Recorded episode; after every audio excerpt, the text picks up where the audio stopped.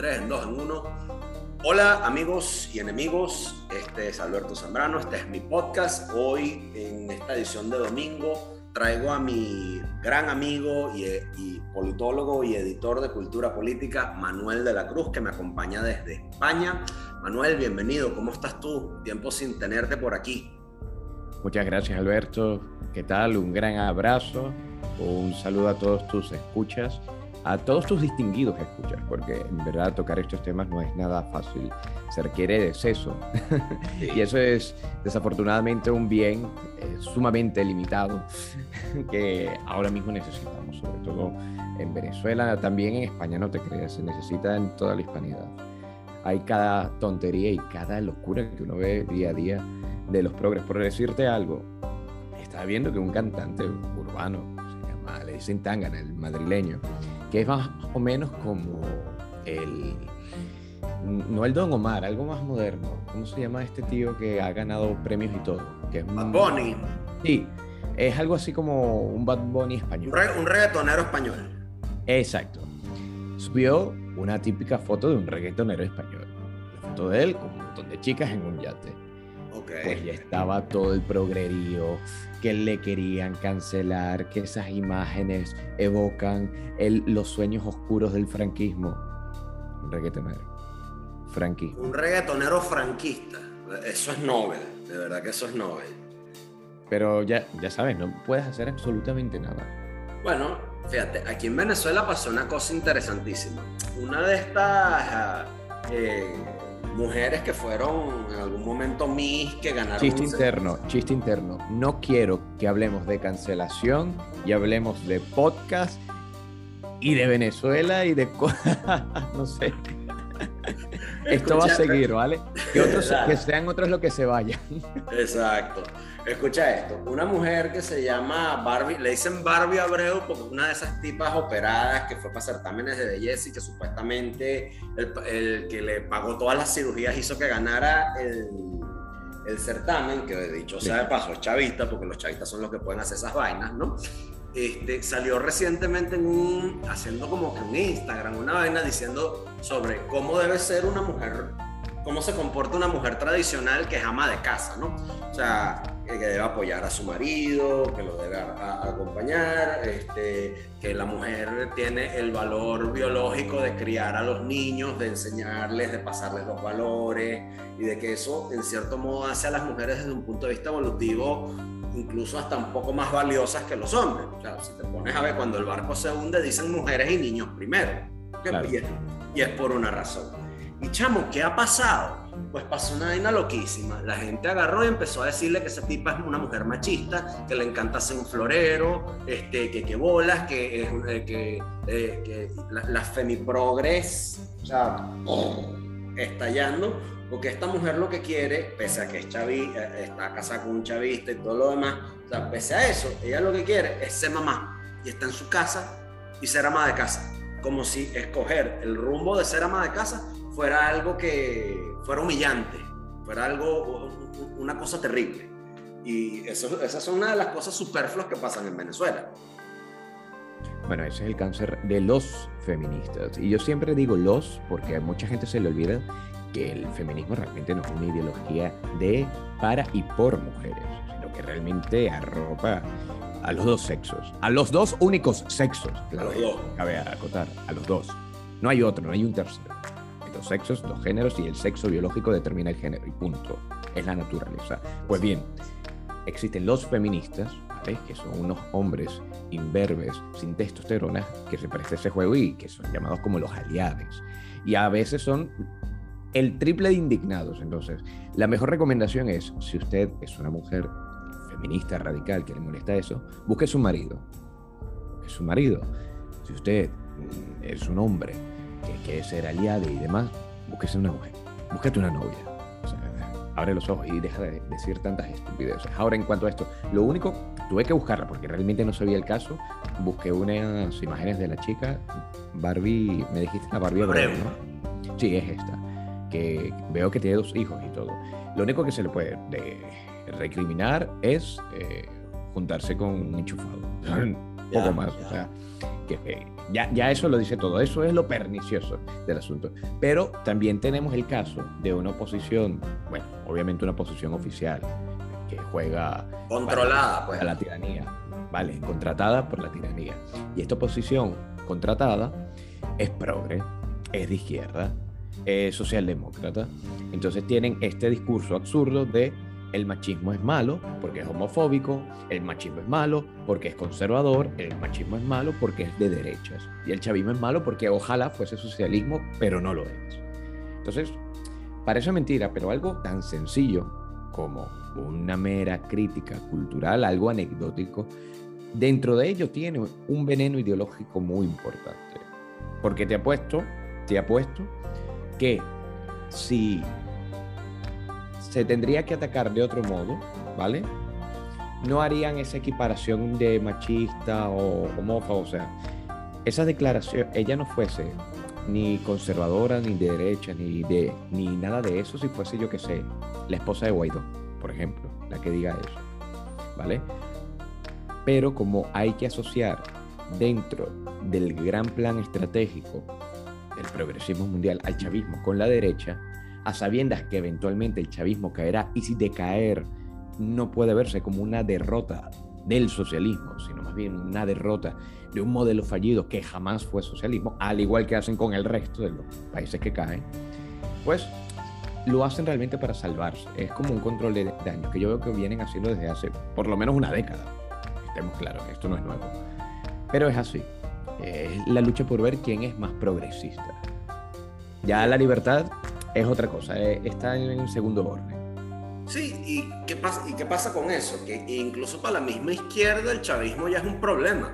Mm.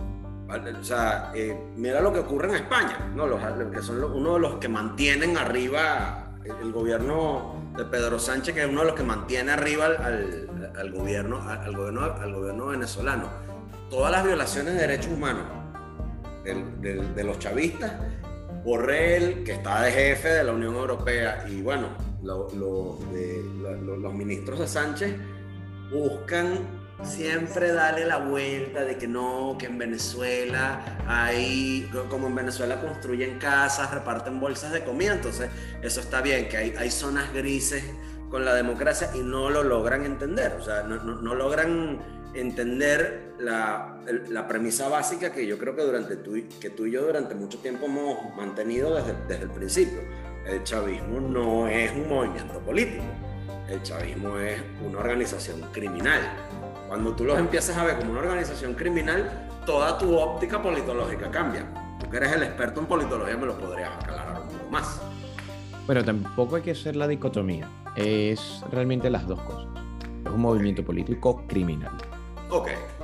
a fin de cuentas, utiliza métodos criminales para la obtención del poder, que es lo que más les importa. Pero es que esto no es nuevo y la gente debe de hacer esa distinción porque los socialistas radicales, los comunistas, abiertamente apelan a la violencia a través del dogma revolucionario. El chavismo no está haciendo nada nuevo, está haciendo lo mismo que hizo Fidel Castro en su momento, o que hicieron los bolcheviques, o que hicieron todos esos movimientos también políticos que robaban y asaltaban en pos de la revolución. ¿O es que acaso es nuevo eh, conocer de casos de revolucionarios que roban bancos, que secuestran, que matan? la diferencia, que ponen bombas, la diferencia es que ahora están en el poder. Sí. Llegaron al poder, lograron esos objetivos. Sí. Pero es lo mismo que pasa cada vez que tienes criminales en el poder, criminales políticos, pues vas a tener una tiranía sangrienta, que es lo que pasó con el caso de Stalin, con el caso de Tito, etc. Exacto, entonces eso nos lleva a ver... Ahora, sobre lo que tú dices, es completamente absurdo y es una cosa horrible, asquerosa y que yo digo que eso es complicidad de parte del gobierno español en hablar de zonas grises o una democracia en crisis, como dicen los grandes políticos de, la esfera venezolana. No, a mí me da asco realmente, y, me, lo digo así, me, repugna, lo digo como... Me causa mucha repulsión cuando colegas, politólogos, politólogos tarifados, claro, está, empiezan a jugar un poco con la categorización del chavismo. No, es una, una democracia complicada. Es una democracia con tintes autoritarios. Es un régimen imperfecto. Heterodoxo, imperfecto, pero perfectible. No, amigo, es una tiranía. Y ya está. No hay que buscarle la quinta pata del gato. Lo que pasa es que ellos tratan de buscar un espacio en donde sea posible para el imaginario colectivo una resolución pacífica del problema venezolano, que es la tiranía. No pueden admitir, no pueden admitir que es una tiranía, porque tú que, tú que eres médico, esto viene muy bien. Cuando tú estás realizando un examen, ¿vale? Llegas a una conclusión. El paciente tiene tal enfermedad.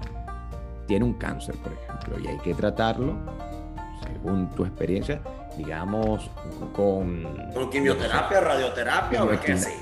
Una quimioterapia o con estirpar el cáncer o lo que sea, estirpar el tumor, vamos. Lo que pasa con la oposición tarifada es que ellos no pueden admitir que hay cáncer porque están buscando cualquier otra vía que se aleje de la quimioterapia y de, la el tubo. Entonces, tienen que inventarse, bueno, es un resfriado. un resfriado y lo podemos curar, señor, no se preocupe con jarabe para la tos. Pero una de dos, o le das al paciente tanto jarabe para la tos que se muere del cáncer, que es lo que está pasando con Venezuela, está en su fase terminal, o cambias de médico. Cuando cambias de médico, él se da cuenta que por el avanzado estado de la enfermedad solamente caben medidas, digamos, intrusivas, medidas drásticas, y es la única forma de solventar el problema en Venezuela. Exacto. El problema de Venezuela parte de un error de diagnóstico, si lo vemos desde un punto de vista médico. Entonces, ¿qué, a, qué nos lleva eso? A tener una sociedad en Venezuela Perdón, que las cosas de una manera.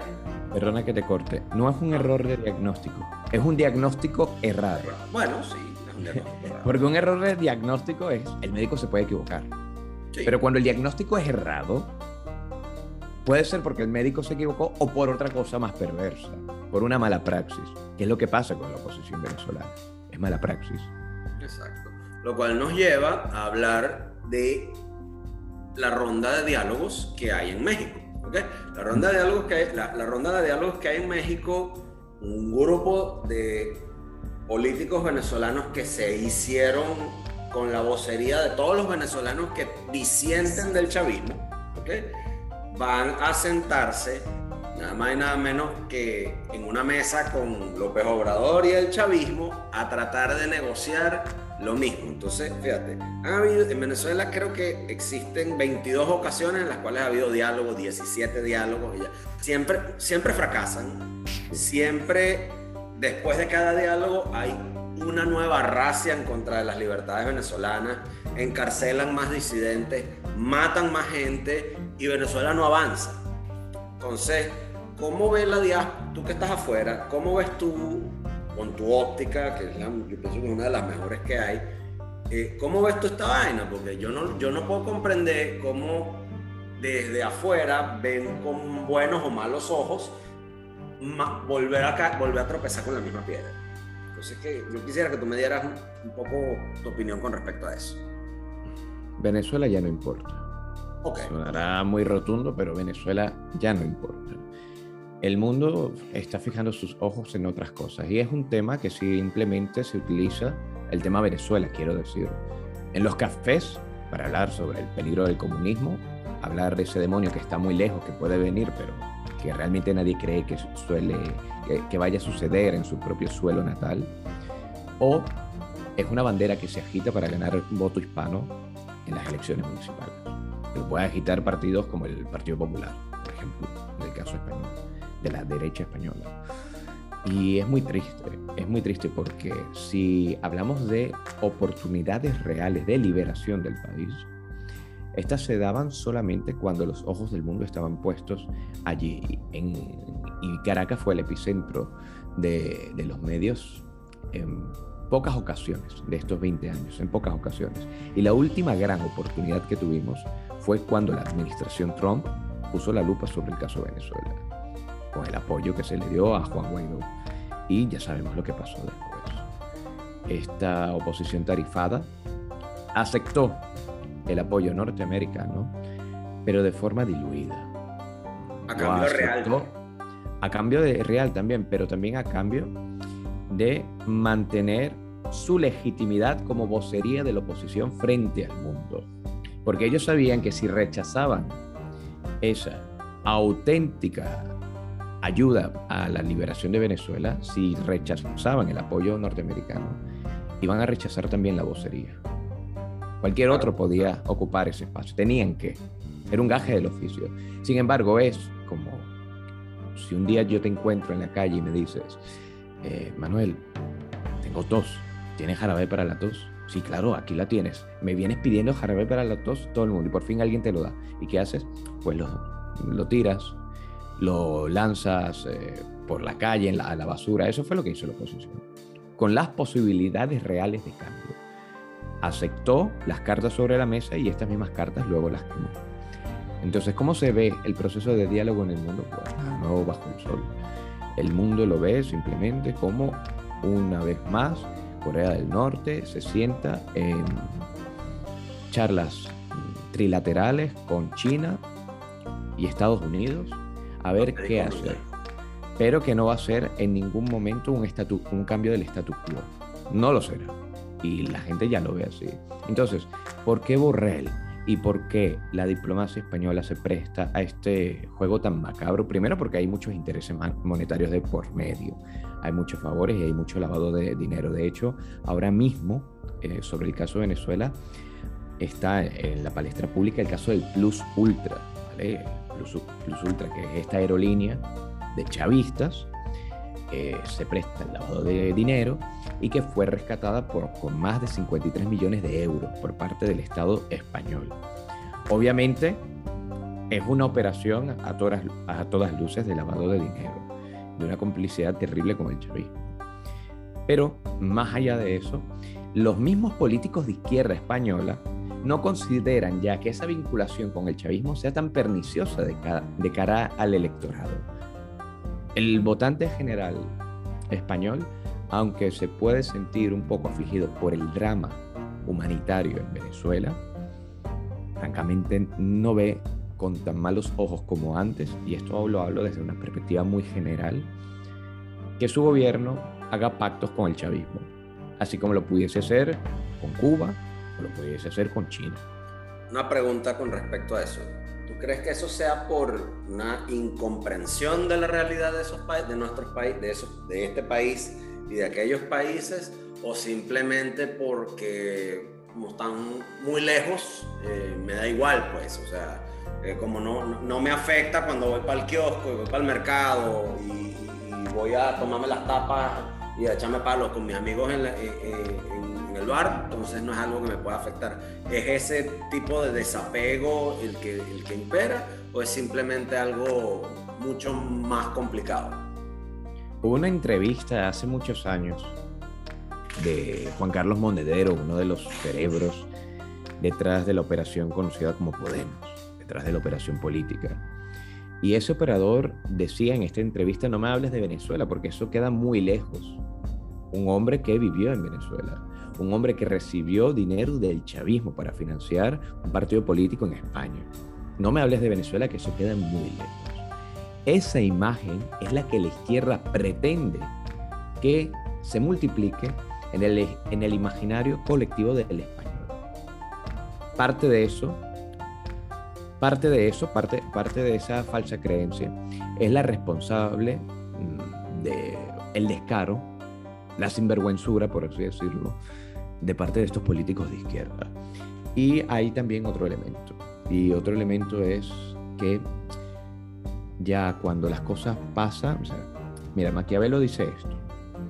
Cuando un príncipe quiere infligir daño o necesita hacer una purga o hacer algo que reprima muchísimo la libertad, tiene que hacerlo de un solo, de un solo golpe. De un solo golpe. No de forma continua. Lo que está haciendo el chavismo, ¿vale? Y la imagen que se tiene eh, con el chavismo es esta. Fue una tiranía o es una tiranía que en momentos puntuales infligió mucho dolor, dícese protestas, el asesinato de estudiantes, de disidentes políticos, etcétera, etcétera, pero que ahora mismo como que ya no. Y por lo tanto mejor dejarlo en paz, porque ya el daño que hizo ya pasó, ya ha corrido mucha agua debajo del puente. También existe esa impresión. Entonces, es un poco la dislocación en el sentido de es muy lejos y también el y si pasa ya no me importa. Ya no me importa. Miremos al futuro. Además que hoy en día España está eh, hundida en la crisis. La crisis después del coronavirus y todo lo demás, y encima teniendo un gobierno nefasto, encargándose de... Que no ha sabido llevar eso. No, no, que lo ha hecho de forma pésima, negligente, y yo diría que criminal. contraproducente, sí, criminal, criminal. Y ese es el principal motivo por lo cual realmente no hay un gran foco en la opinión pública con respecto ni a Venezuela ni a Kabul. Es decir, ni a, ni a Afganistán. La gente no llega a fin de mes, la gente eh, va a hacer las colas, no solo del paro, sino un fenómeno que se conoce ahora en España como colas del hambre, que gente que hace cola literalmente frente a Cáritas, esperando ayuda. Plato, un plato sopa. O, o simplemente pan para poder llevar a su casa y alimentar a sus niños. Eso es lo que está pasando. Estamos hablando de una tasa de, paro, creo, la última vez que revisé, son más de 7 millones de parados en España. Gente que quedó sin empleo. Entonces, claro. ¿Y qué está pasando allá en España con la movilidad social que había? Cancelada. No, ya no hay. Ya no hay. O sea, ya no existe el elevador social. Hoy en día hay una imagen estática, triste, lúgubre, en que no existe ya ningún sueño ni español ni europeo. No se trata del que trabaje más, esfuerce más, quizá pueda conseguir Todo está adverso. Y encima este gobierno perverso se ha encargado de aplastar a los emprendedores, a los autónomos, como se les conoce aquí, a los que trabajan por cuenta propia. Ellos tienen que, eh, que pagar una serie de impuestos especiales por no ser eh, empleados del Estado, es decir, funcionarios, o por no ser trabajadores de... Que, una figura de dependencia, por así decirlo. Que, dependen de, de, una cuenta ajena. Es decir, como no son empleados, sino empleadores, tienen que pagar cuotas distintas. Por ejemplo, la cuota de autónomos. Tú, si deseas hacer por ejemplo, cualquier actividad económica, cualquiera. Yo me pongo a vender empanadas. Sí, te pones a vender. Bueno, primero que para el kiosquito vas a necesitar la forma tal y pagar el impuesto tal al municipio, luego a la comunidad, luego al gobierno mismamente. Bueno, más allá de eso, si tú quieres pagar empanadas en un kiosquito, tienes que pagar una tarifa plana por ser autónomo. Por ser autónomo. Tú te declaras frente a la administración pública, soy autónomo y por lo tanto cada mes usted va a pagar inicialmente unos 50 euros, pero conforme van pasando los años, ya a los dos años pagarás al mes 300 euros. Vas a pagar 300 euros solamente por ser autónomo. Abras o no abras el kiosco, vendas o no vendas el kiosco. Entonces, claro, la izquierda dice, ¿cómo es posible que multimillonarios y grandes empresarios sean autónomos y paguen solo 300 euros? Eso hay que subir. Claro, pero cuando lo suben, suben también los impuestos, no de forma porcentual, sino en forma de tarifa plana a los que son vendedores de empanadas. O sea, el, el tax, por así decirlo, ese tax bracket, sí. si seas Amancio Ortega o seas Alberto Zambrano, todos pagan los 300 euros de. Yo pago 300 euros, ok. Y el impuesto porcentual, ahora sí, el que va variando según los ingresos, es terrible, es terrible. Estamos hablando que cada tres meses necesitas eh, pagar, aparte del IVA, que ya lo estás pagando, ya estás pagando el impuesto del valor agregado, que en España es del 21%. Del 21%. Una pregunta. Eh, disculpa te interrumpa con eso, con, con la cuestión del IVA. ¿El IVA cuando te lo van a cobrar ya viene dentro del precio o es como en otras partes, como aquí en Venezuela o en otras partes que es cuando realizas la transacción que lo tienes que cancelar? Ya viene dentro del, de, la sí, ya, viene, tasado, ya viene tasado. Ya viene tasado y sí que es verdad que, en que algunos productos tienen el IVA, tiene, tiene el IVA reducido como los medicamentos y la alimentación básica. También hay regiones en España, como el caso de las Islas Canarias, que para fomentar su inversión en, en eso, en, en, esas latitudes, pues el IVA es mínimo. En el caso de las Islas Canarias es de 4%. Cosa increíble. Ok. Sobre todo en Europa, un IVA tan bajo. Pero aparte del IVA, cada tres meses el autónomo tiene que comprometerse a pagar entre el 10 al 20% del valor agregado, o sea, aparte del IVA, de tus ingresos netos, no brutos, netos, tienes que tomar un 20% y va directamente a las arcas del Estado cada tres meses. De hecho, es tan, pero tan complicado, por así decirlo, el panorama tributario en España con respecto a los autónomos que no pasa como en Venezuela, o bueno, Venezuela es un caso aparte, pero no pasa como en otros países en donde tú mismo, para ahorrar dinero, puedes llevar las cuentas y hacer una contabilidad personal. O sea, tú tienes que tener un contador allá a juro. Sí, totalmente. Necesitas contar con un gestor que se encargue de ello y de presentarlo. Y obviamente, aparte de los impuestos, es pagar al gestor también. Ahora, con esta panorama nefasto que tú me pintas, que no hay movilidad social, que, o sea, que la salud... Te pongo, te pongo un ejemplo tonto. Ajá. En España, debido al, al, régimen tributario, para ciertas actividades que no deberían ser vistas como autónomos, te tienes que eh, meter en el régimen de autónomo. Como, como por ejemplo los riders, los que hacen globo, los que hacen que van en una bicicleta entregando comida, tienen que ser autónomos en España. Y pagar su tarifa plana y contratar una gestoría. Pero eso, bueno, eso no es ni obrero ni socialista. Pero es que es muy fuerte. Es muy fuerte es muy para fuerte. la gente. O sea, estoy tratando de tener el, el, el, la aprehensión de eso. Wow. el que quiera ganarse la vida conduciendo una bicicleta y, y entregando comida en bicicleta, tiene que pagar una tarifa plana como autónomo y tiene que contratar un gestor que le lleve todo lo que debe presentar frente al Estado. Y no solo eso, sino quedas excluido, quedas excluido de algo que se llama en, España el paro, que es que, por ejemplo, cuando dejas de, trabajar, cuando eh, te, interru te, interrumpen eh, tu, tu relación contractual de una forma involuntaria, es decir, te echan de una empresa, pues tú cobras entre el 70 y el 75% de, de tu salario lo puedes cobrar creo que hasta nueve meses hasta que vuelvas a trabajar nuevamente. Lo único que te piden es que te metas activamente en una lista de espera de trabajos y demás y que aceptes la primera opción que te salga. Lo que bueno, en algún tú... momento en Venezuela fue la del seguro de paro forzoso, por así decirlo. Exactamente, exactamente. Eso lo hay. Bueno, si eres autónomo no tienes derecho a eso. Y ya está. Ok. Ahora, mi otra pregunta dado el panorama que tú me pintas de que no hay de que con el coronavirus no, se acabó la movilidad social de que las políticas del sanchismo tienen a la economía estancada y todo lo demás que me hablas de estos impuestos y de, esta, y, y de estos gravámenes y de esta tributación. Es que tampoco es nuevo eso viene del PP y, de los gobiernos anteriores eso ah bueno ok. peor peor pero en España existe autónomo tienes que pagar todo eso, ¿ok? O sea, yo, idea, claro, estamos hablando con el mindset fuera de Venezuela, porque en Venezuela nosotros nos acostumbraron a que los impuestos son un robo a mano armada, yo doy los reales y ya, ¿no? Pero en otras latitudes, sobre todo las, las latitudes en las que la, la, mayoría de los latino, la, de los gobiernos latinoamericanos aspiran y los latinoamericanos esperamos es que nuestras tributaciones y nuestros impuestos se vean reflejados en algo, ¿no? O sea, que yo te estoy pagando a ti para obtener un, una especie de servicio, algún, algún beneficio, ¿no?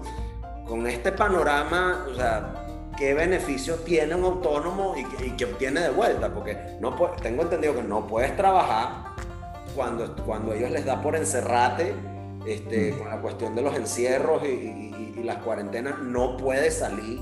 ¿okay? Alberto, a mí me pasó, yo era autónomo en España y durante el confinamiento no pude trabajar en mi actividad de autónomo y sin embargo tuve que pagar cada uno de los impuestos y tasas que le exigen a los autónomos, porque el gobierno no suprimió eso.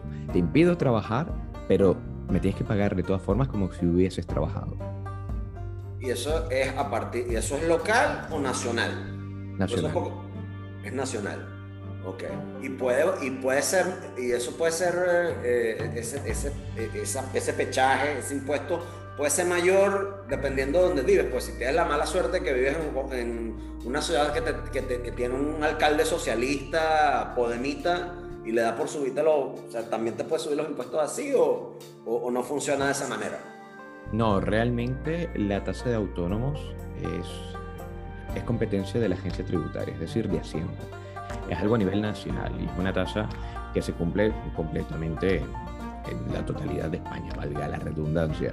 Lo que sí puede pasar es que en ciertos municipios, ¿vale? En, o en ciertos pueblos, en ciertas ciudades, según las ordenanzas municipales o según las ordenanzas a nivel, eh, a nivel de ayuntamiento de ciudad, pueden haber impuestos extras según qué actividad.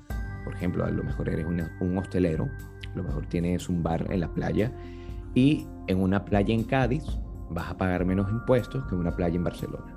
Ejemplo, seguramente, seguramente, eh, si tienes un puesto de, empanadas, ya que es el ejemplo, en Barcelona o en cualquier área de, de lo que hoy en día se conoce como la Generalitat catalana, seguramente vas a ver tu trabajo mucho más manoseado o vas a ver la mano del gobierno metida en tus asuntos mucho más que en Cádiz, mm, que en Andalucía en general. ¿Por qué? Bueno, por ponerte un ejemplo, en Cataluña, por decreto de, la, la Generalitat, todo negocio debe estar rotulado en catalán. Si, por ejemplo, si tu, si tu negocio, si tu kiosco de empanadas se llama Empanadas Alberto, pues. Empanadas de Albert. Tal cual. Tal cual. Tal cual. Lo que, pero que lo quiero tener en castellano. ¿no? Usted puede hacerlo. Entonces lo pone eh, abajo, subtítulo en castellano. Es absurdo. Es absurdo. Ese separatismo cultural eh, eh, es apretado, brother.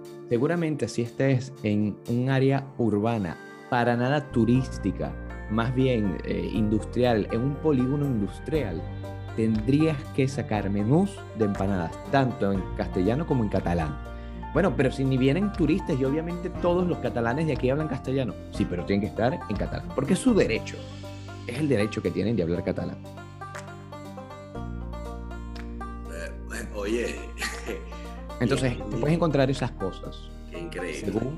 Según, qué comunidad autónoma, que aquí se llaman las comunidades autónomas, para el que lo esté viendo fuera de España, son equivalentes a las gobernaciones en Venezuela, pero con mucho más poder.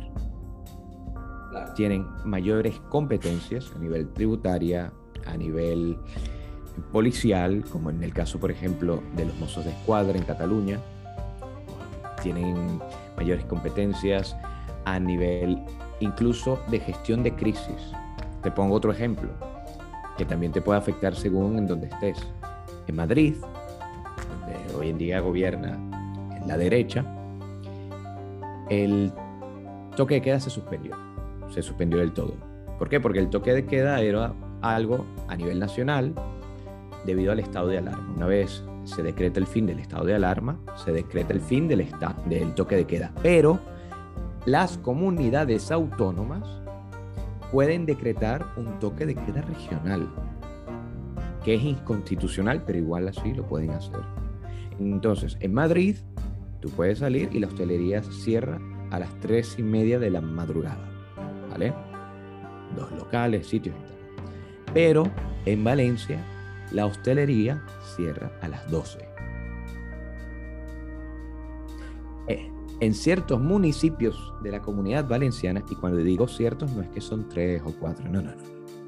En que puedes contar las excepciones, pero en casi todos los municipios, incluyendo Valencia, la ciudad, hay un toque de queda a la una de la mañana. Como que si estuvieses todavía en el estado de alarma. No puedes estar fuera de tu casa a la una de la mañana. Si te ven circulando en tu vehículo, la policía te detiene. Fíjate qué contraste. Yo ahorita me encuentro en Puerto La Cruz, ¿no? Y ahorita hay una. En Venezuela tienen un esquema de cuarentena de siete días de encierro y siete días de libertad, por así decirlo. Lo que le llaman la semana radical, ¿no? La semana radical. Es que le han, Manuel, le han cambiado tanto los nombres. Primero se llamaba cuarentena radical, cuarentena radical flexible, cuarentena super radical, eh, esquema 7 por, 7 por 7. Después cuarentena flexible radical. Después, no sé, no, no, se sabe, rugosa, sabe a qué le más el nombre. Si a la cuarentena o al Bolívar, no se sabe. bueno, y, los 14, y de los 14 ceros podemos hablar, podemos hablar después que ya le ganamos a Zimbabue. Ya le ganamos a Zimbabue. Ole. Talento venezolano, orgullo venezolano. Orgullo venezolano. Volvieron mierda al Bolívar estos carajos. Pero bueno, este, ¿qué pasa? Fíjate la, lo morfeado que es aquí el sistema de cuarentena eh, para, que veas la cosa. En, las playas, ¿ok? Puedes caminar por la playa. Sí. Puedes parar tu vehículo en el estacionamiento del balneario. Puedes bajar tu cava. Puedes poner tu sombrilla puedes poner tus sillas, ¿ok? Y puedes tomarte tus cervecitas. Mm. Pero, pero, no puedes mojarte los pies en la orilla de la, de la playa.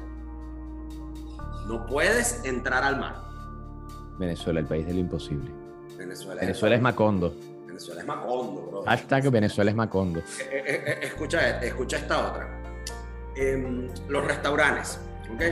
Puedes ir al restaurante, pues, podemos sentarnos en la mesa, podemos pedir las tapas, podemos pedir la botella en la mesa, pero no puedes sentarte en el bar. Interesante. Interesante. Se pone mejor. Puedes ir al banco, ¿ok? ya, ya, no sé a qué, porque a que me expliquen, a que me expliquen cuánto vale mi, mi bolívar. Yo, no sé para qué la gente va por un banco, pero puedes ir al banco. Señor, tengo un bolívar en mi cuenta, ¿eso para qué me sirve? ¿Qué puedo comprar con él? Bueno, puedes ir al banco, puedes eh, hacer transacciones en el banco, las que sean, cualesquiera que sean. un banco en Venezuela, ¿sabes? Eh, los bancos en Venezuela serán como, y esto es muy triste decirlo, como las catedrales en Suecia, que como habían tan pocos creyentes empezaron a utilizar de bibliotecas, de salones de estudio, de cualquier otra cosa. Pues los bancos lo mismo, un día de estos ves PDVSA la estancia, Banco Caroní, Banco Caroní. Pues mira. O, Banco Federal PDVSA la estancia. Sí, sí, y, ponen allí un, una estatua de Chávez, siembran unas maticas, la gente se, va a ir, a pasear. siempre ponen las mismas palmeritas de esas de, de jardín. Con, sí, sí, con las macetas de colores. Una con las macetas de colores. ahorita hay unas macetas tricolor bien bonitas, amarilla, azul y rojo, ¿no? Que, a veces las ponen, que yo lo que creo es que cada vez que los chavistas van a inaugurar una vaina, las montan en el camión. Que si, mira, Manuel, hoy nos toca ir para Valle la Pascua. Montale, le dice a Fulano para que monte las macetas. las macetas han recorrido más Venezuela que muchos de nosotros. Tal cual. Pero es así, o sea, ese tipo de, distorsiones son, loquísimas en Venezuela. O sea, con el coronavirus la cosa... Te, te, voy a decir algo muy subnormal de España. No, no te creas que, que ese cáncer llamado chavismo es un producto netamente nacional. No, no, eso ya, eso ya es producto de exportación. En España, en... Ahora no, afortunadamente, pero hasta hace un mes, ¿eh? Hasta hace un mes, podías irte a la playa, comer tu toldo, tu banquito, abrir tu cerveza, ¿vale? Podías ir y si querías incluso, ¿vale? Te podías bañar. Sé que en Venezuela no. Eh, Radio Escucha, estoy viviendo algo hermoso. Disculpa la Podías incluso, pudiste incluso hasta bañar, pero eso sí, siempre con la mascarilla. No te puedes quitar la mascarilla en el agua. Eso hasta hace unos, como te dije, unos 30 días. Otra, otra genialidad. Estaba solo, ¿vale? Completamente solo. A las 2 de la, bueno, de la tarde, no porque el sol te mata. A las 9 de la noche. Trotando. Está por trotar un night run. puedes hacerlo, no pasa nada. Eso sí, con tu mascarilla, con tu tapaboca. No vaya a ser, no vaya a ser que cojas el coronavirus por ahí o se lo transmitas a, a un árbol. ¿vale? Cuidado con eso. Cuidado. Y ahora, Perro callejero. Y ahora el mejor caso. Ahora el mejor caso, es que esto es hermosísimo. Sanidad, Sanidad ha decretado que en todos los espacios cerrados se tiene que usar mascarilla. En todos. En todos. Entonces, claro, tú puedes tomarte una cerveza en la terraza de un bar, es decir, en España se le dice terraza a las mesas de afuera del local. Sin mascarilla, obviamente. Pero adentro tienes que tener la mascarilla en todo momento. Te quitas la mascarilla, tomas un sorbo de cerveza y te otra la vez. pones. Eso lo, eso lo tenían eh, hace, hasta hace dos meses. Luego dijeron, no, es, es muy radical. Ahora simplemente si siempre que tengas algo en la mesa de consumición, no tienes que usarla. Pero cuando se te acabe, te la tienes que poner, ¿vale? Pero aquí viene lo extraño.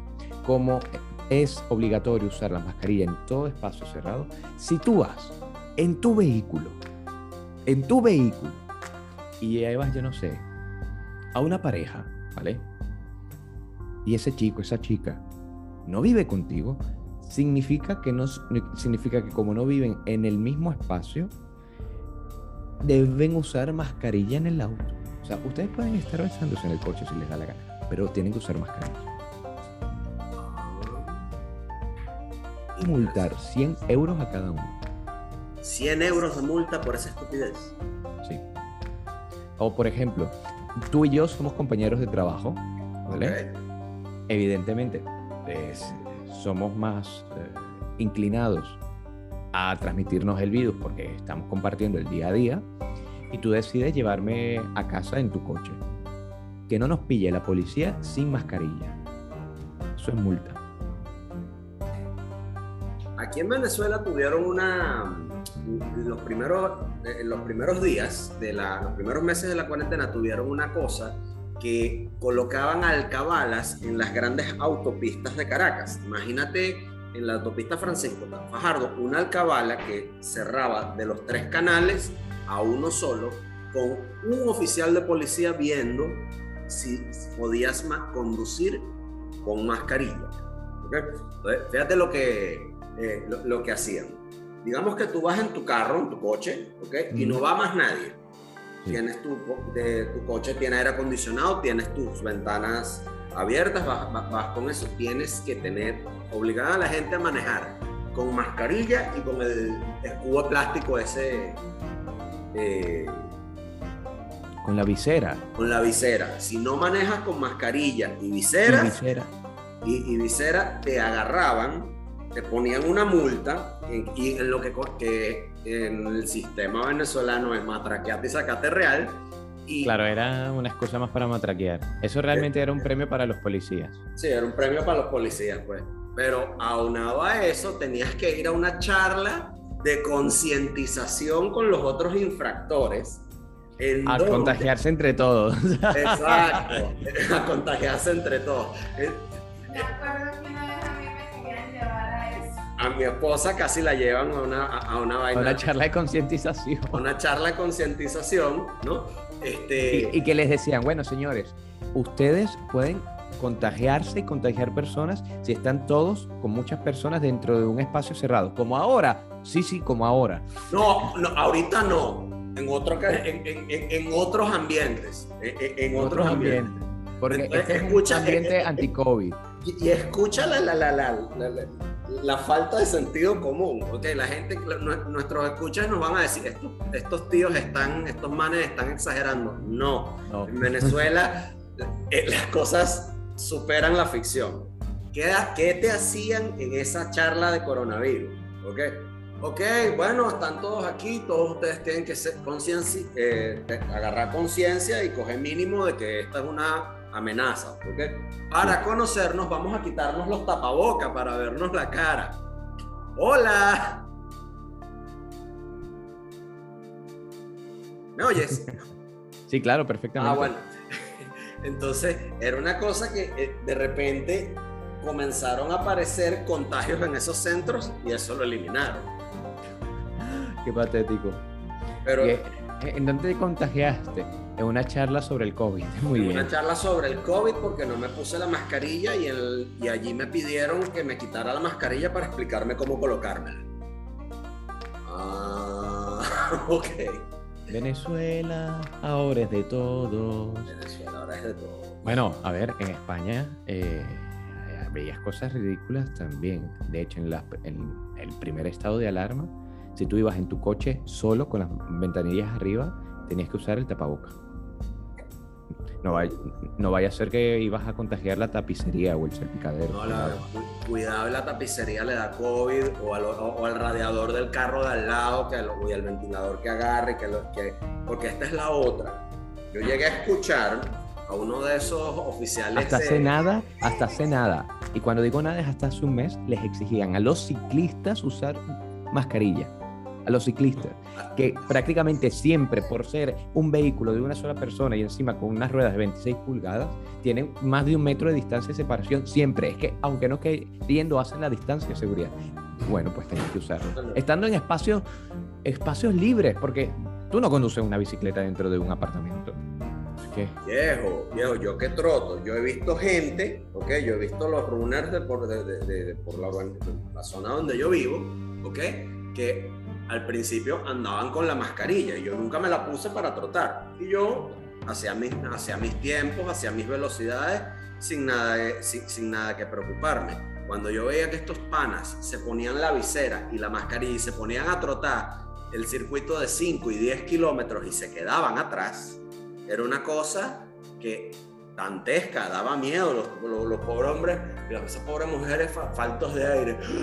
Claro.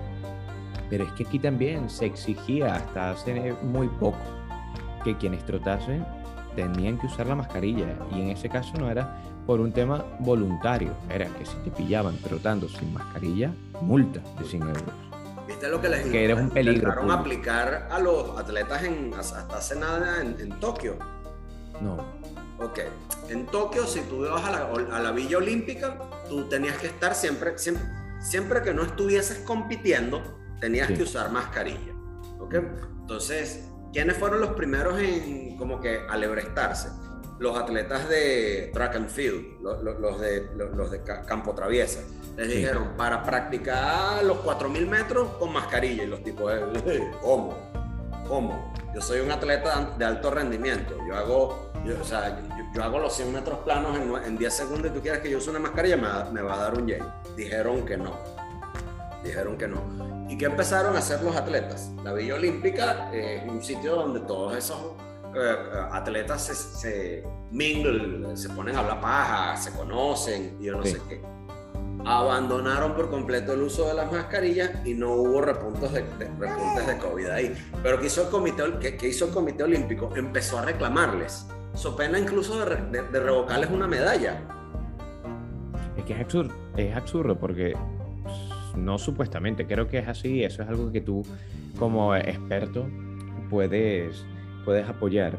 Mientras mejor esté tu organismo en términos de deporte, de nutrición y demás, vas a tener un sistema inmunológico que combatirá no solamente al COVID, sino cualquier, Cualquier amenaza infección. y cualquier infección de una forma mucho más eficiente. Es decir, un atleta olímpico, un atleta olímpico de las condiciones que debe tener un atleta, con todo lo que significa la palabra, debe tener un sistema inmunológico superior al común de los mortales. ¿no? Y para que se enferme y caiga enfermo, tiene que tener algo bien importante. Cosa que, Claro. no, cosa que no ocurrió en, en los Juegos Olímpicos. Esas son una de las muchas eh, locuras que vemos a lo largo del, Bueno, como aquí, que un montón de gente se quiso volver policía por un día y entonces se dedicaban, se Los dedicaban, sapos. sí, a sapear, se dedi-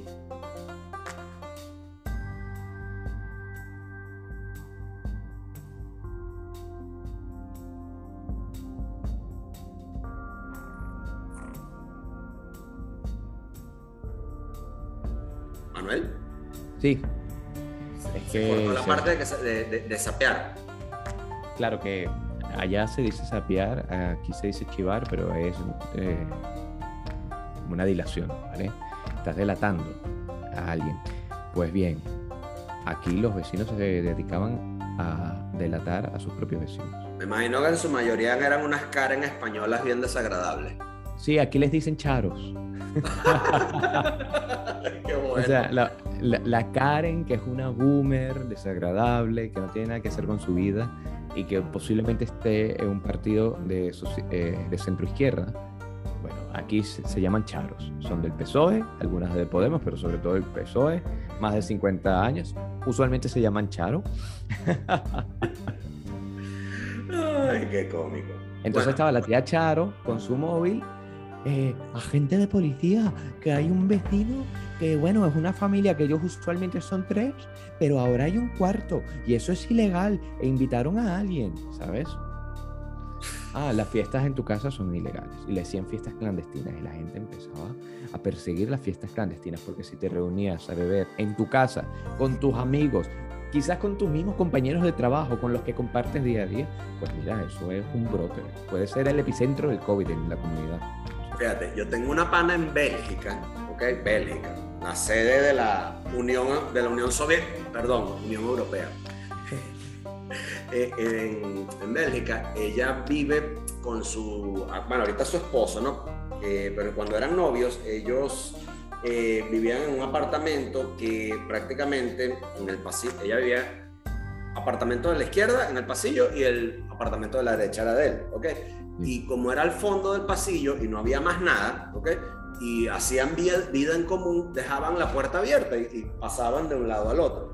La por la forma en la que el, el edificio estaba diseñado, los otros apartamentos estaban hacia el otro lado y no había más nada. ¿Ok? Ellos dejan las puertas abiertas y bueno, pasan de un lado al otro, tranquilo, tienen su vida de pareja común y corriente. ¿Qué hizo el casero? El casero, por orden de la Unión Europea, tuvo que instalar cámaras de seguridad en los pasillos. ¿Ok? Cuando puso la cámara de seguridad en los pasillos y vio que mi amiga pasaba de un lado del, de, un apartamento al otro, eh, digamos con una botella o con una bolsa, con cualquier cosa, Manuel, ¿ok? Eh, y, y viceversa, ¿qué hizo el casero? Llamó a la policía y dijo que estos, esta pareja estaban teniendo una fiesta clandestina, ¿ok? Y reuniones ilegales en el, en el condominio. Claro. 500 euros de multa para cada uno. Bueno, está, eh, está claro que tu amiga debe cambiar de casero de inmediato. Debe ir No, ella se mudó, ella se mudó. eh, este, pero ese- son- son- esas son el tipo de cosas que ocurren en un mundo de COVID. Mira, Manuel, vamos a pasar a, otra, a otro segmento dentro, dentro de este programa que es exclusivo para mis suscriptores en Patreon. ¿Ok? ¿Te parece? Sí, por este supuesto. programa, este podcast fue traído, esta parte de este podcast fue traído a ustedes por patreon.com barra Alberto Zambrano, donde por el menos de lo que te cuesta un café, puedes obtener contenidos exclusivos como los que vas a escuchar a continuación, ¿ok? Y ayudas a que mis contenidos gratis se mantengan así, así como también pagarle las vacunas a este pequeñín que tengo aquí en mis brazos, ustedes no lo pueden ver, pero que el pequeño Alberto graba podcast conmigo también. Eh, Manuel de la Cruz, ha sido un placer tenerte en esta, en esta primera parte y nos veremos en la, en la que sigue, ¿te parece? Escuchas, acompáñennos, que ahora viene lo bueno, viene el picante. Viene la parte chévere, ¿ok? Vamos, vamos a cortar aquí.